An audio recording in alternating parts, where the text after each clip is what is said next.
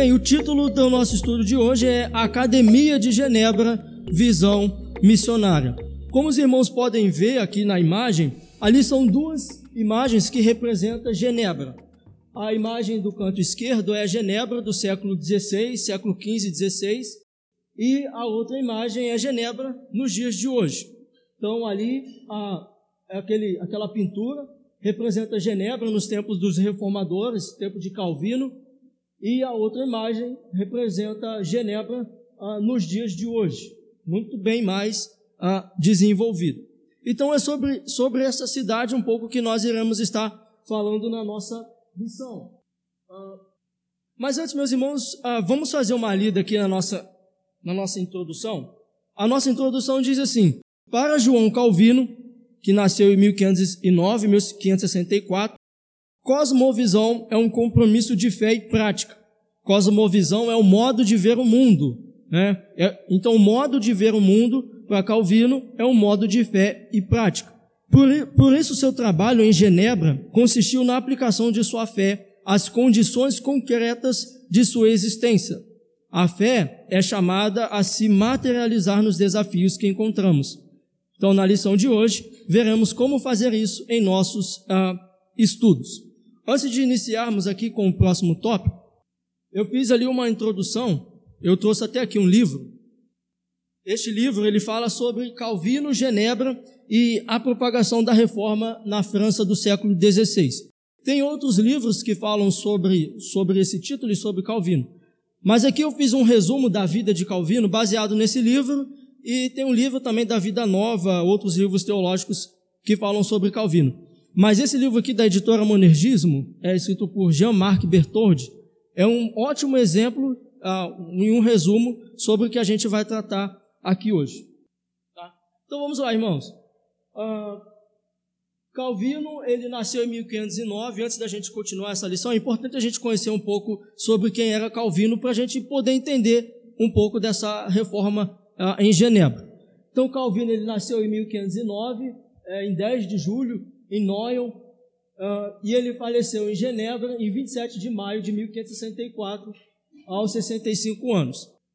Uh, eu sei que não dá para ver muito, mas aquele dali é João Calvino, e aquela moça embaixo ali é sua esposa Idelete, Idelete de Bourges, com quem ele teve três filhos. Ela era uma viúva de um, uh, ela era viúva, já tinha é, três filhos, e quando Calvino se casa com ela, ele ainda casa com os agregados que Idelete já tinha e eles ainda vão ter outros filhos. Ah, ele foi enviado para Paris para estudar o sacerdócio. O seu pai queria que ele é, tivesse vida no sacerdócio.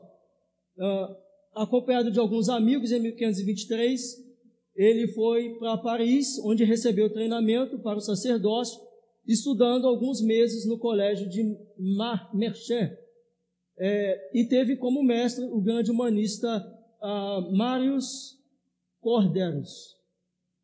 Uh, em 1524, Calvino vai para uma escola menos requintada em seus costumes, mais dura na disciplina. Né? Em 1526, ele teve a sua graduação.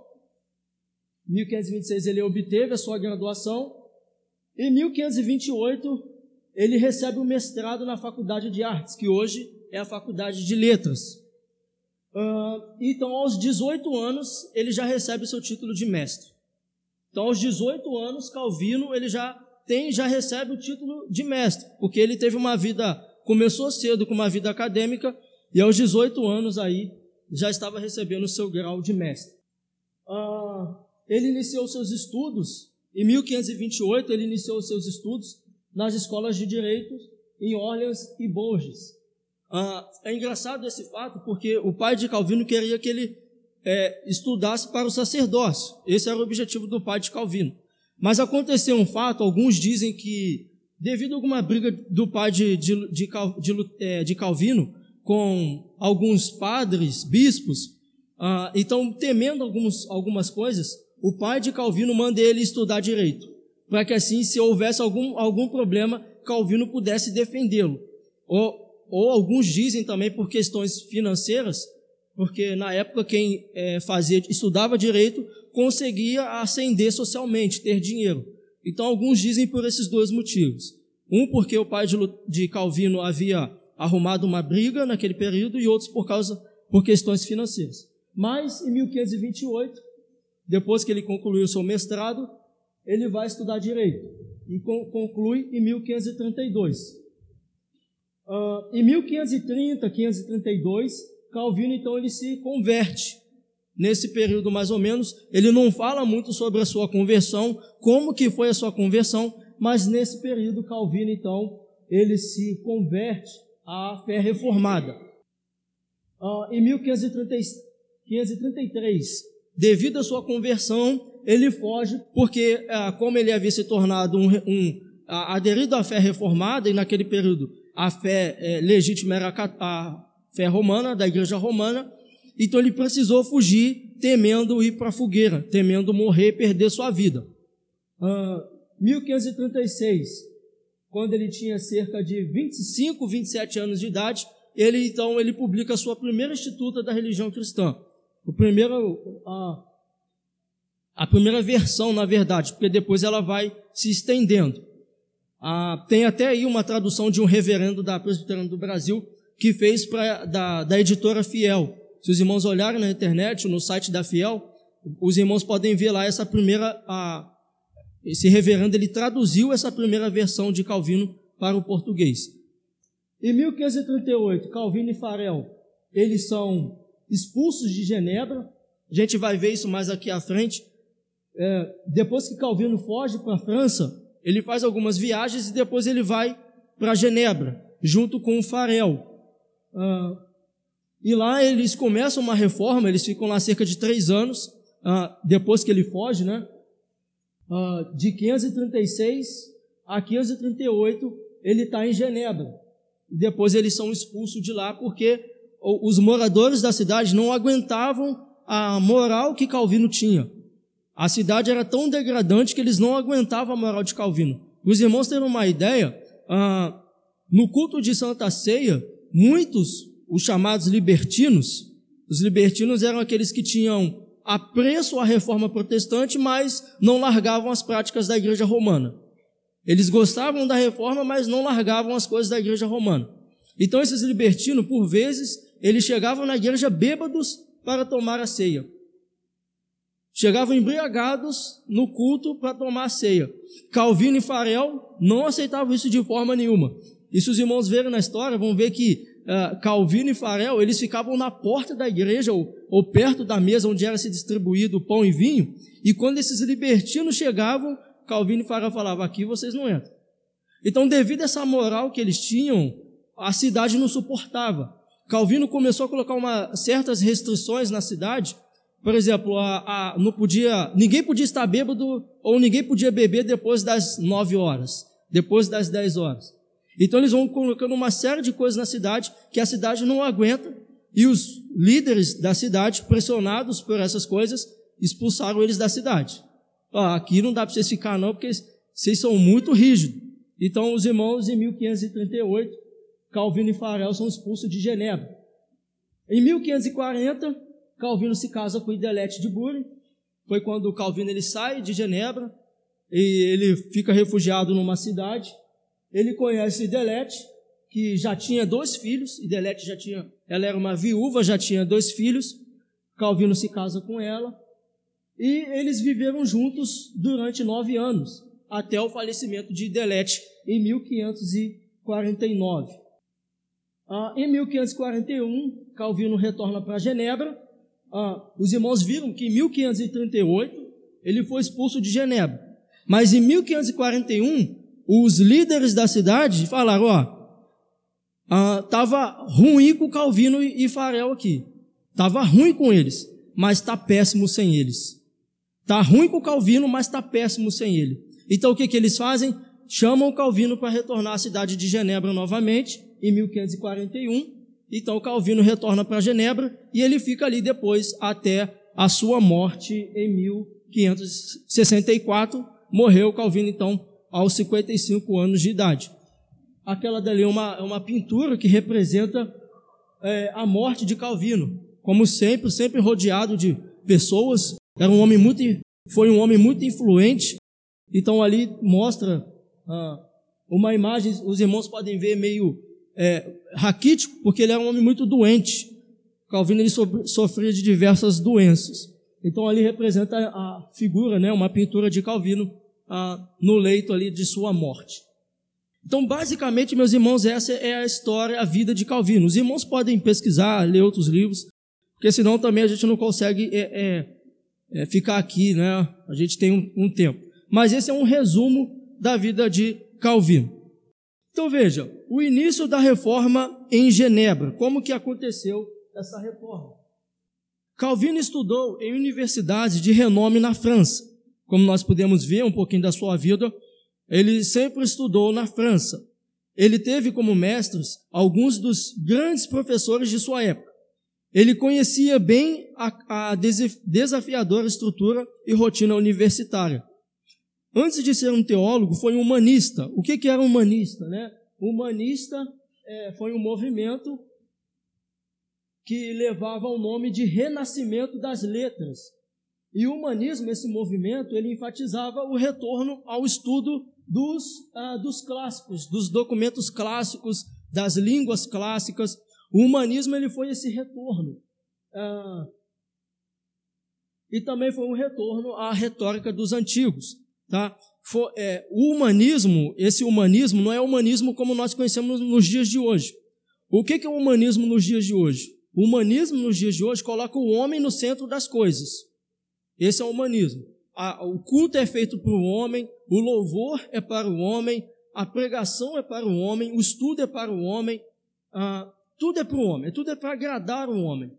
Na, a, a, até no mundo, no mundo secular, as coisas precisam ser feitas para agradar o homem. O que importa é eu, é o homem no centro. Esse é o humanismo nos dias de hoje. Mas, meus irmãos, o humanismo naquele período era, era, era uma volta aos clássicos, era uma volta aos, às línguas originais. Tanto que esse foi uma, um, um motor que ajudou os reformadores na reforma. Por quê? A Bíblia era em latim. A interpretação era feita em latim. Então, com, essa, com esse movimento humanista, os reformadores começaram a estudar os originais, ou seja, a, a Bíblia em hebraico e a Bíblia no grego. E quando eles começaram a estudar a Bíblia em hebraico e no grego, eles começaram a ver que a interpretação que os, que os, os, os representantes da igreja romana faziam não fazia sentido. Calvino, por exemplo, ele só pregava quando ele pregava no Antigo Testamento, ele pregava na sua Bíblia em hebraico que era o Antigo Testamento, era em hebraico. E quando ele pregava o Novo Testamento, ele só pregava o Novo Testamento em grego. Então, esse movimento humanista, e Calvino foi um humanista, foi um retorno a, aos, aos clássicos. E ali os irmãos estão vendo três imagens que representam o que foi o renascimento nesse período humanista. Por exemplo, a primeira imagem lá, que representa é, uma pintura né, da criação, essa é uma pintura renascentista da época. Ah, a segunda imagem ali do meio é uma imagem que representa a ciência que começou -se a crescer naquele período. Ali representa a imagem da anatomia do corpo humano. E a terceira imagem que representa ali ah, um retorno ali na, na, nas letras, na literatura. Então o Renascimento ela teve impacto nessas três áreas: na arte, na ciência e na literatura. Tá? Então Calvino, ele foi esse grande humanista ah, daquele período. Então veja, sua filosofia de ensino reflete sua apurada formação e maturidade intelectual dentro de um, de um referencial que partia das Escrituras, tendo a soberania de Deus como princípio, orientador e a glória de Deus como fim de todas as coisas, inclusive de nosso saber. Então ele usava todas essas coisas aplicando uh, nas Escrituras, partindo das Escrituras. Já na sua primeira permanência em Genebra, uh, que foi de 1536 a 1538, Calvino insistiu junto aos conselhos para melhorar as condições de ensino, bem como os recursos da escola. Então ele apresentou ao Conselho Municipal um projeto educacional um projeto que fosse gratuito, que se destinava a todas as crianças, meninos e meninas, tendo um grande, um grande apoio do público. Então, dessa proposta surgiu a College de Rive. Eu sou péssimo aí é, em francês, tá, irmãos? College, College de Rive. A primeira escola primária gratuita e obrigatória de toda a Europa. Se os irmãos verem também, ah, praticamente os anos iniciais da, da vida escolar de Calvino, ele não pagou nada, porque como o pai dele era trabalhava ah, para a igreja romana, ele era secretário, se eu não me engano, então o pai de Calvino recebeu alguns benefícios, e por esses benefícios, Calvino pôde estudar de graça. Então, com essa mentalidade, quando Calvino ele vai para Genebra, ele institui esse projeto para que pudesse ter um projeto educacional gratuito que se destinava a todas as crianças, meninos e meninas. Então, como os irmãos podem ver, a, a reforma que Calvino é, queria para Genebra não era só uma questão religiosa, mas uma questão social também. Então, ele vai lá para instituir esse projeto de escola para todos. Bem, Ali os irmãos podem ver, aquela imagem no canto direito é Guilherme Farel, quem impulsionou Calvino para Genebra. É, quando o Calvino ele fugiu da França, da, de, com medo de sofrer represália, Calvino ele vai fazer várias viagens. Ele esteve em Genebra, depois ele, quando ele é, insinua sair de Genebra, a, a, depois de já ter conhecido Guilherme Farel, é interessante que ele, Calvino só queria estudar. Ele queria, depois que ele fugiu, ele só queria estudar. Ele não queria saber de ficar pregando, de ficar fazer reforma. Ele só queria fazer seus estudos. Mas a história nos conta que Guilherme Farel jogou uma praga em Calvino. Ele falou assim para Calvino: que Deus amaldiçoe seus estudos. E Calvino ele sentiu aquilo entrando dentro dele, como se o próprio Deus estivesse falando com ele. Que Calvino, então, com medo, ele retorna para Genebra. E ele começa ali em 1536, então, a reforma em Genebra. Foi aí Guilherme Farel que jogou essa praga em Calvino que, de certa forma, botou medo nele. E ali na outra imagem, é uma imagem que representa ah, Calvino. Ah, como na imagem não fala direito, em Genebra havia dois movimentos, que era o consistório, que consistia nos líderes de Genebra, que eram os líderes políticos. Então, Calvino ele fazia parte do consistório e tinha o conselho de pastores, que Calvino aconselhava, dava orientações. Então Calvino fazia parte desses dois grupos em Genebra, do consistório, que era a parte política, e o conselho de pastores, que era mais uma orientação espiritual. Então aquela imagem pode ser ou Calvino no consistório, ou Calvino com o conselho de pastores. Mas de qualquer forma, Calvino ele sempre dava suas orientações, dava suas palavras, mas sempre baseado na palavra de Deus. Bem, Academia em Genebra, parte 2. Suas origens. A partir de 1541, Calvino reestruturou o sistema educacional da cidade. Com o Estado empobrecido, apelou para doações e legados. Ah, fiel ao seu princípio de que as escolas teológicas são berçário de pastores, Calvino criou a Academia de Genebra. Aquela imagem ali representa né, a Academia de Genebra eu sei que não dá para ver muito, mas aquela dali é a imagem da Academia de Genebra do século XVI. O culto inaugural ocorreu em 5 de 6 de 1559, no templo de Saint-Pierre. A academia teve uma origem modesta, mas Calvino se esforçou para construir um corpo docente competente.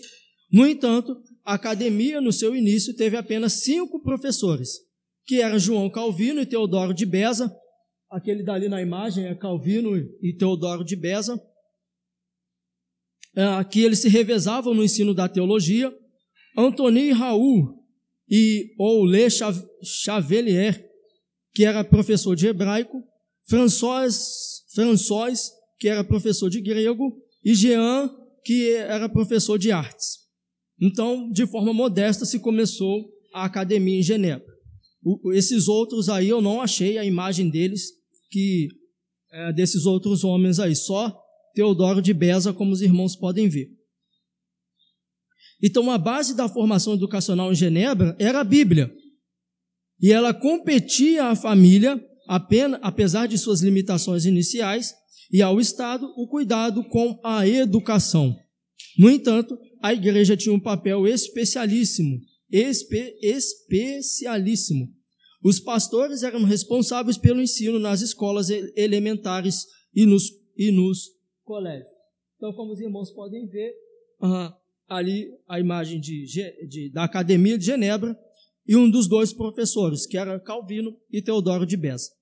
A academia se iniciou com 600 alunos, aumentando já no primeiro ano para 900 a quem coube a educação dos protestantes de, da língua francesa, atingido, em sua maioria, alunos estrangeiros vindo da França. Porque, irmãos, a França era, ela se dizia ser a irmã mais velha da igreja de Roma. A França se dizia ser a irmã mais velha de, da, França, eh, da igreja de Roma, no sentido de ser uma igreja é, fortemente católica.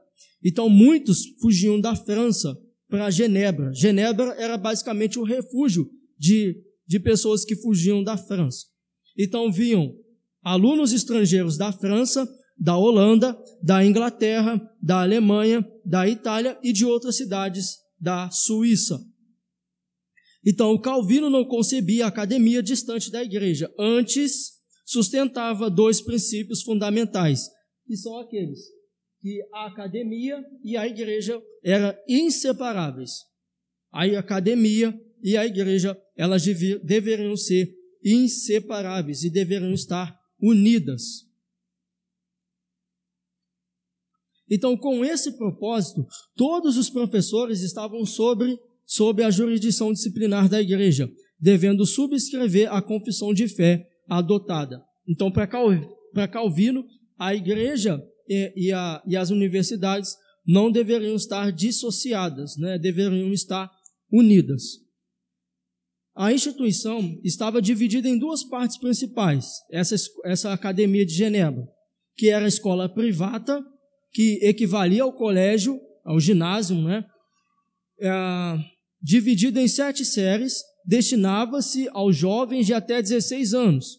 E a escola pública ou academia que continuava o colégio ministrando o ensino superior.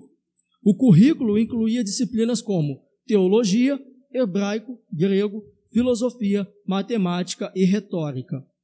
Uh, entre outros, eram estudados autores gregos e latinos, como Heródoto, Xenofonte, Homero, Demóstenes, Demóstenes, Plutarco, Platão, Cícero, Virgílio e Ovídio.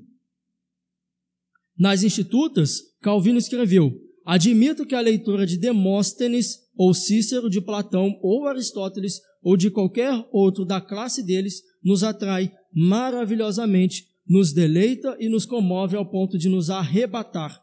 Aí está nas Institutas, edição especial com nota de estudo e pesquisa. Então, é, para Calvino, como nós podemos ver, a, a academia e a igreja deveriam estar unidas e elas deveriam ser inseparáveis.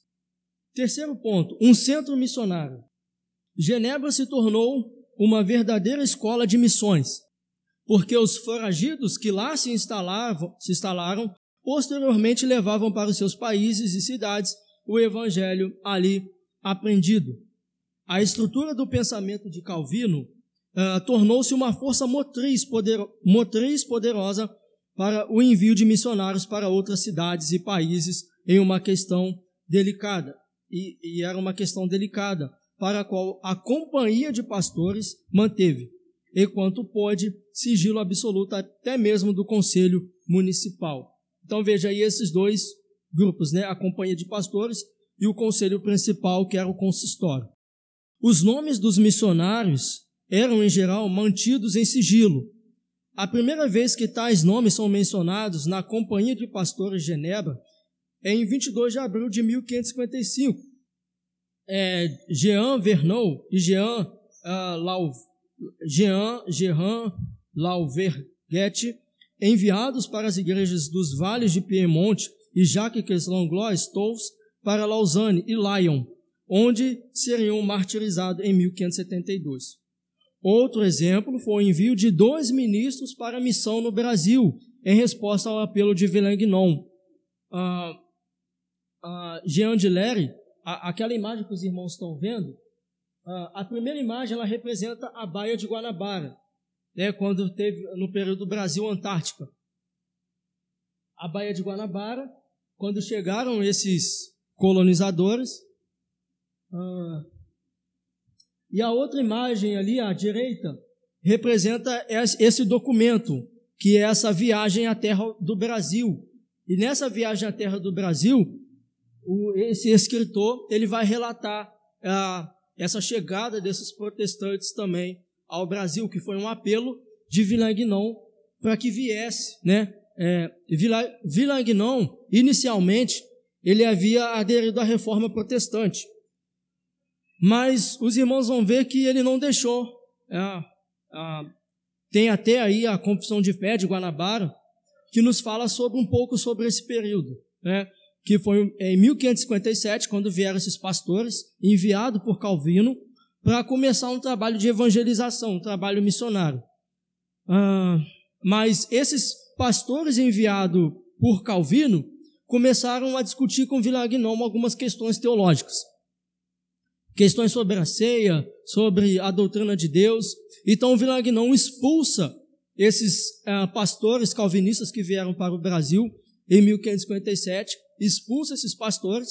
Então, quando eles estão retornando para a Europa, a Europa, nos conta a história que o navio onde eles estavam ameaçou naufragar. Então, eles tiveram que retornar para a terra seca.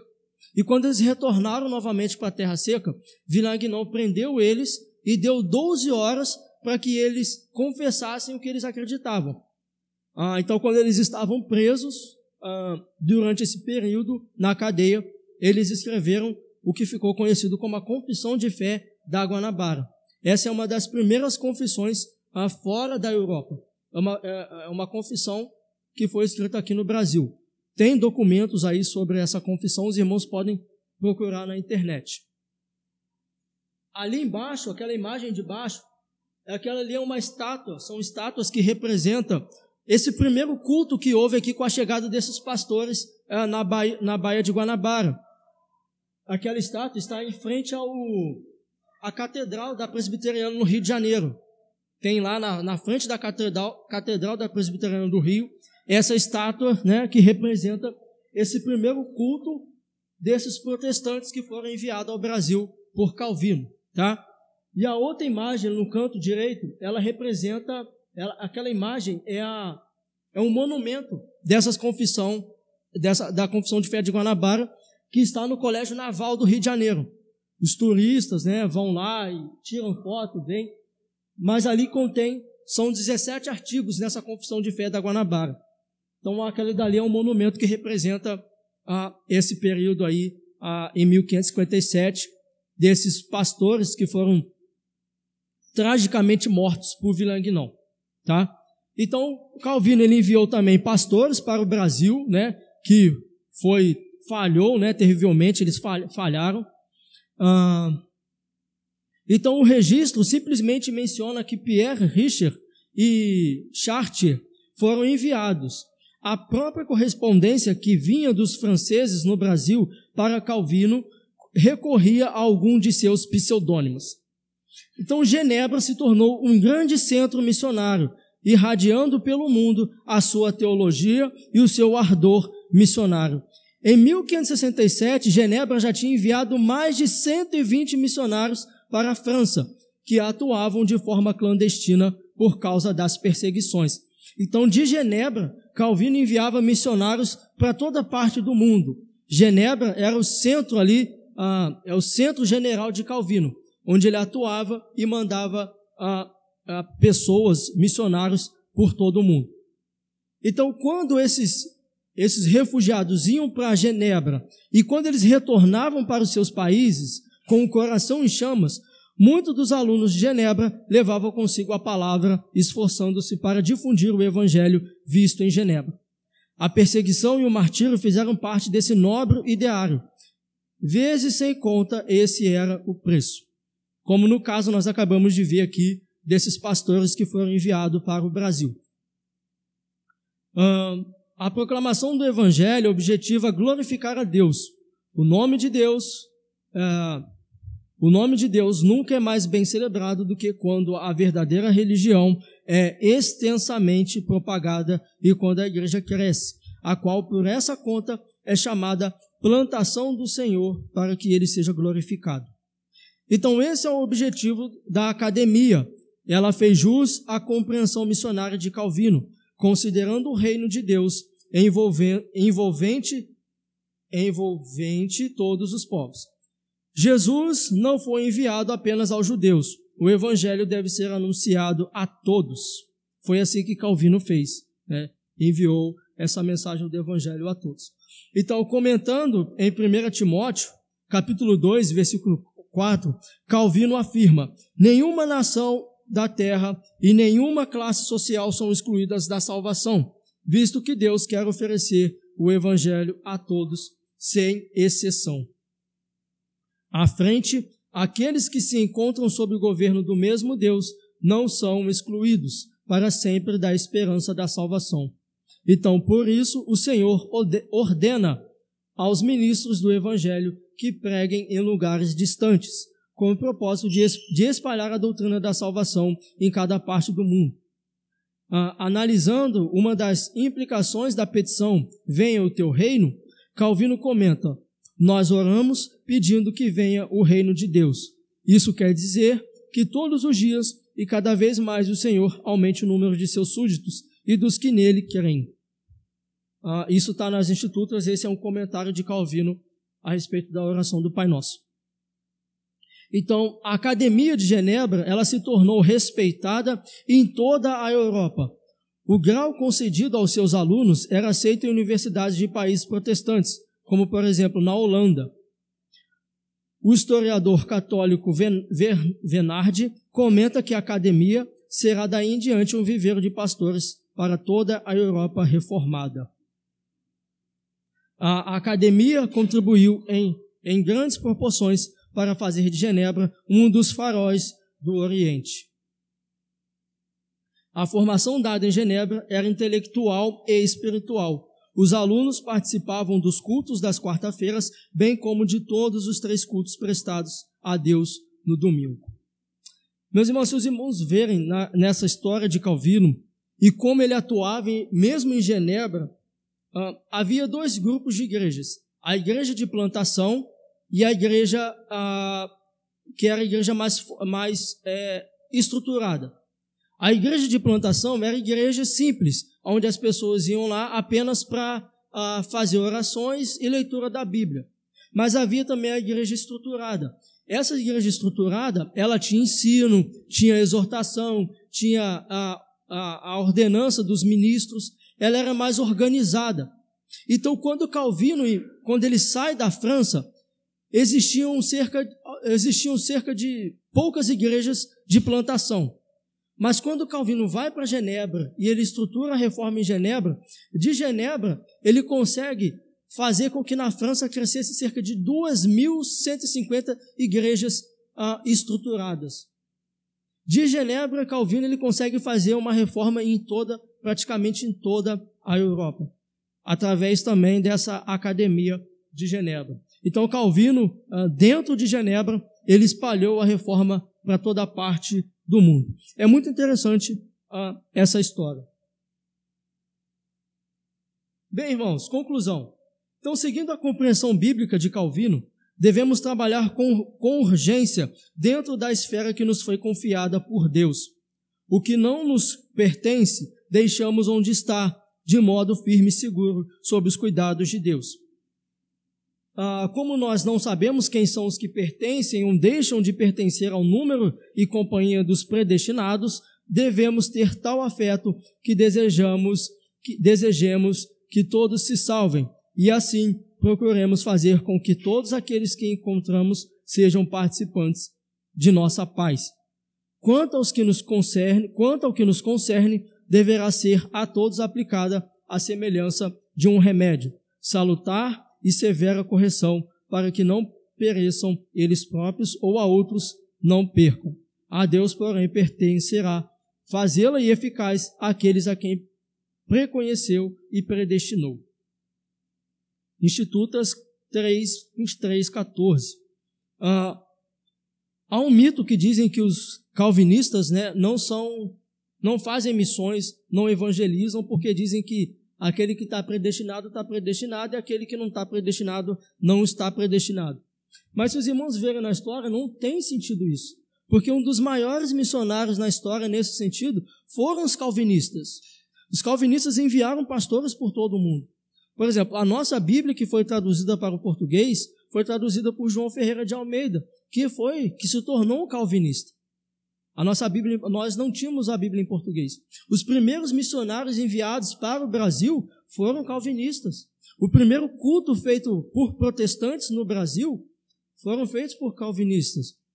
A primeira confissão fora da Europa foi redigida por calvinistas.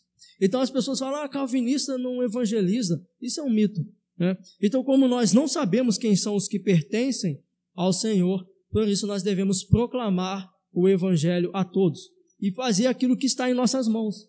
Eu coloquei uma imagem que representa né, as formigas. É, a maior figura sobre trabalho são as formigas, né? Trabalho organizado. Então, que nós possamos fazer como as, como as formigas, trabalhar naquilo que nos compete, naquilo que Deus nos chamou para fazer. O nosso trabalho deve ser feito.